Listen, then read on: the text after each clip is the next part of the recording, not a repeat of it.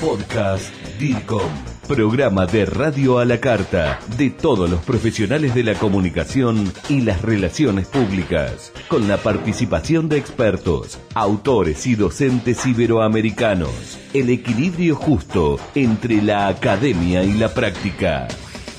Bienvenidos al podcast DIRCOM con Juan José Larrea.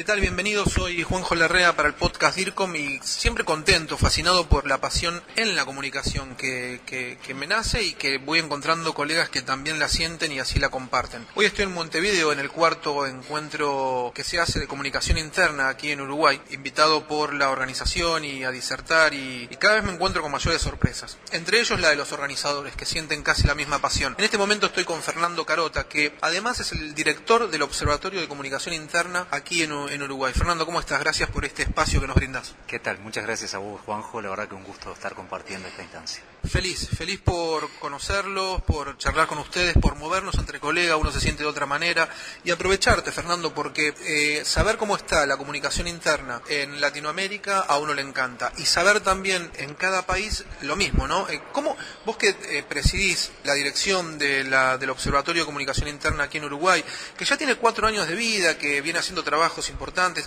¿Cómo está el mercado de la comunicación interna en Uruguay desde el punto de vista, como vos quieras, primero profesional o empresarial o viceversa? ¿Cómo lo encontramos? Bueno, a ver, eh, Uruguay viene creciendo en el tema del desarrollo de la, de la disciplina, ¿verdad? O sea, cuando comenzamos con el observatorio allá por el año 2010, este, realmente no encontrábamos todavía mucho que, que, mostrar y ese era uno de los principales desafíos del observatorio, claro. generar instancias, de alguna manera estudios y empezar de alguna manera a promover la importancia de la comunicación interna en las organizaciones. En realidad a lo largo de los cuatro años fue creciendo de manera bastante acelerada, este, hay por supuesto una predominancia de las organizaciones privadas con respecto a las públicas, pero de alguna manera las organizaciones públicas también están tomando conciencia de la importancia de desarrollar la disciplina, ¿verdad? Importantísimo. Entonces, bueno, ese es uno de los temas. O sea, estamos creciendo. De todas maneras, estamos bastante lejos de lo que es la realidad de otros países. Argentina va mucho más adelantado que nosotros. Chile también. De hecho, a ver, cuando uno ve los primeros encuentros de, de comunicación interna que, que, realizamos, nos teníamos que nutrir muchísimo de las experiencias de ustedes, claro. porque eran experiencias muy válidas y que acá en Uruguay no las tenían. Hoy estamos pudiendo realmente presentar en un programa bastante equilibrado, como decías vos en el, en el cuarto encuentro anual de comunicación interna, la visión de la consultoría, pero también la visión de las organizaciones. Y ahí nos encontramos con un equilibrio bastante sano en lo que son lo que las empresas privadas están haciendo, también algunas empresas, algunas empresas públicas.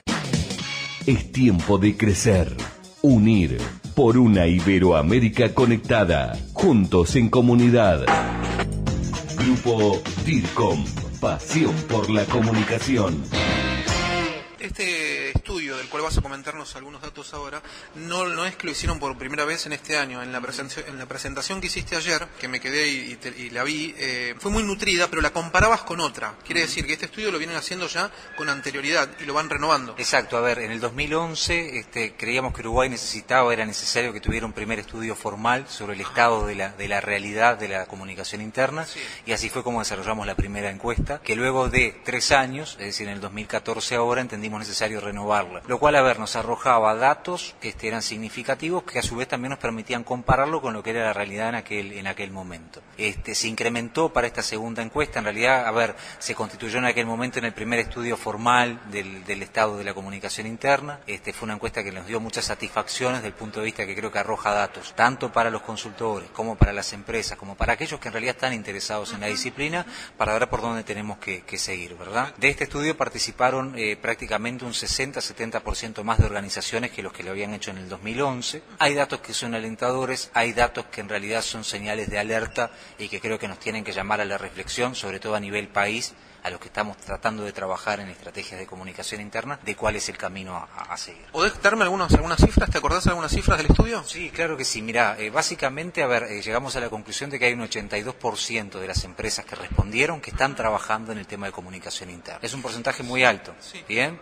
Eh, se mantuvo el número de empresas privadas, varió muy poco, habrá variado en el entorno del 10%, aumentó el número de empresas públicas. Ahora, lo llamativo de esto es que de ese 82% de empresas que dicen que están trabajando en comunicación interna, muy pocas hoy tienen definido un área de comunicación interna. O sea, siguen dependiendo de... ¿Sería fusionado en la comunicación externa, en el área general de comunicación? De sectores así, totalmente este, diferentes. Puede ser inclusive desde la gerencia general, de recursos humanos, de marketing, de diferentes sectores. Pero o sea, si bien el tema está en la agenda, no hay hoy, digamos, una decisión estratégica de la alta dirección de decir voy a crear en mi organización un área de comunicación interna. Y ahí creo que hay un desafío para todos aquellos que trabajamos en, el, en el tema. Uno de los datos preocupantes es que dentro de esas, dentro de esas este, áreas de comunicación o quienes hoy están gestionando la comunicación, solamente un 17% son profesionales. ¿Profesionales de la comunicación? De la comunicación. Bien, después te encontrás con otro tipo de profesionales que provienen del marketing, de recursos humanos, y un porcentaje para nada, este, digamos, este, eh, insignificante de gente que no es profesional, lo cual nos llama también a, alentar a que la gente en realidad Cuando decís que no es profesional, ¿sería un abogado, un ingeniero o no, necesariamente con carrera universitaria o terciaria. Directamente con ninguna formación. Y que está haciendo las veces de comunicador eh, en, el área de comunicación interna. Exacto. Que está haciendo por voluntad o iniciativa propia o porque la propia empresa le ha delegado esa, esa función sin tener una especialización. Lo cual también es un dato que me parece que nos incita a decir, bueno, eh, tratemos de alentar la formación, que tampoco tiene tan, mm, eh, que ser académica o, a nivel de grado, pero que en realidad, bueno, la gente pueda promover la formación. DIRCOM Social, la red de profesionales y estudiantes de comunicación y relaciones públicas más grande de Iberoamérica. No te quedes afuera. Visita www.dircomsocial.com. Fernando, para ir terminando, dos preguntas. Primera tiene que ver con esto que estamos hablando. ¿Cómo ves el futuro? Si lo ves este alentador o no. Y al profesional de la comunicación interna. Y la segunda, que me comentes un poquito este cuarto encuentro de comunicación interna que se está desarrollando, que con bastante éxito veo por la concurrencia que tiene. Bien, en cuanto a lo primero, sí, sin duda, el futuro es muy alentador. Creo que aquí la comunicación interna, como ocurre en otros países, no tiene, no tiene un techo. Sí, evidentemente hay que trabajar mucho más. Sí me parece que hay que sensibilizar a las organizaciones de la importancia de la disciplina para, para de alguna forma este, eh, seguir creciendo y bueno, y esos datos que creo que en realidad arrojan un resultado, que evidentemente es a, un colectivo, bueno, tratar de ver de qué manera los aprovechamos mejor para, para el puertas adentro de las, de las organizaciones. En cuanto al cuarto encuentro, la verdad que un honor contar con tu, con tu participación este año. Es algo que hacía bastante tiempo veníamos procurando, que este año lo pudimos concretar y la verdad que nos sentimos felices de haber podido compartir contigo este, este espacio. Siempre creemos que lo más valioso en este tipo de encuentros es el programa de actividades. Generalmente apostamos a, nutrirnos de, de profesionales de mucho prestigio y que en realidad tienen mucho para dar. Ese es el caso tuyo, así que la verdad que te agradecemos enormemente que nos hayas acompañado. Esperamos que este año no sea, no sea, no sea el último.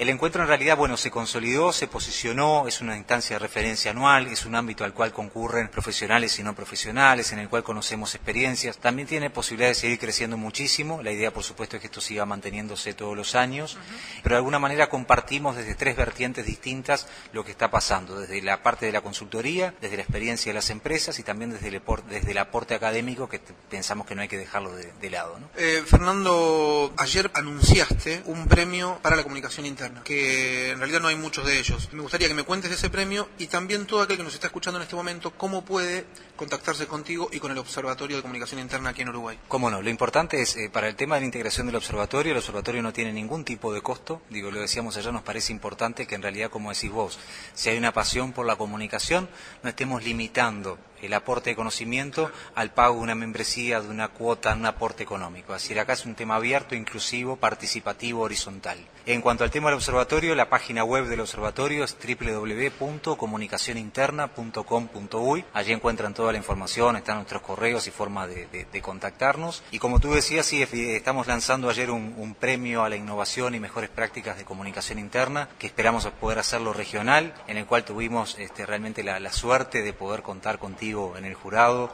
este, y que nos hayas aceptado acompañarnos en, el, en, la propuesta. También acá pensamos que es muy importante para validar el premio de que el jurado esté integrado por figuras que sean imparciales, que provengan de, una fuente de conocimiento importante y que tengan realmente prestigio a nivel de la, de la región y también a nivel del mundo. Así que realmente lo hicimos de, muy, buena, de muy buena fe invitarte, te agradecemos que nos hayas este, acompañado.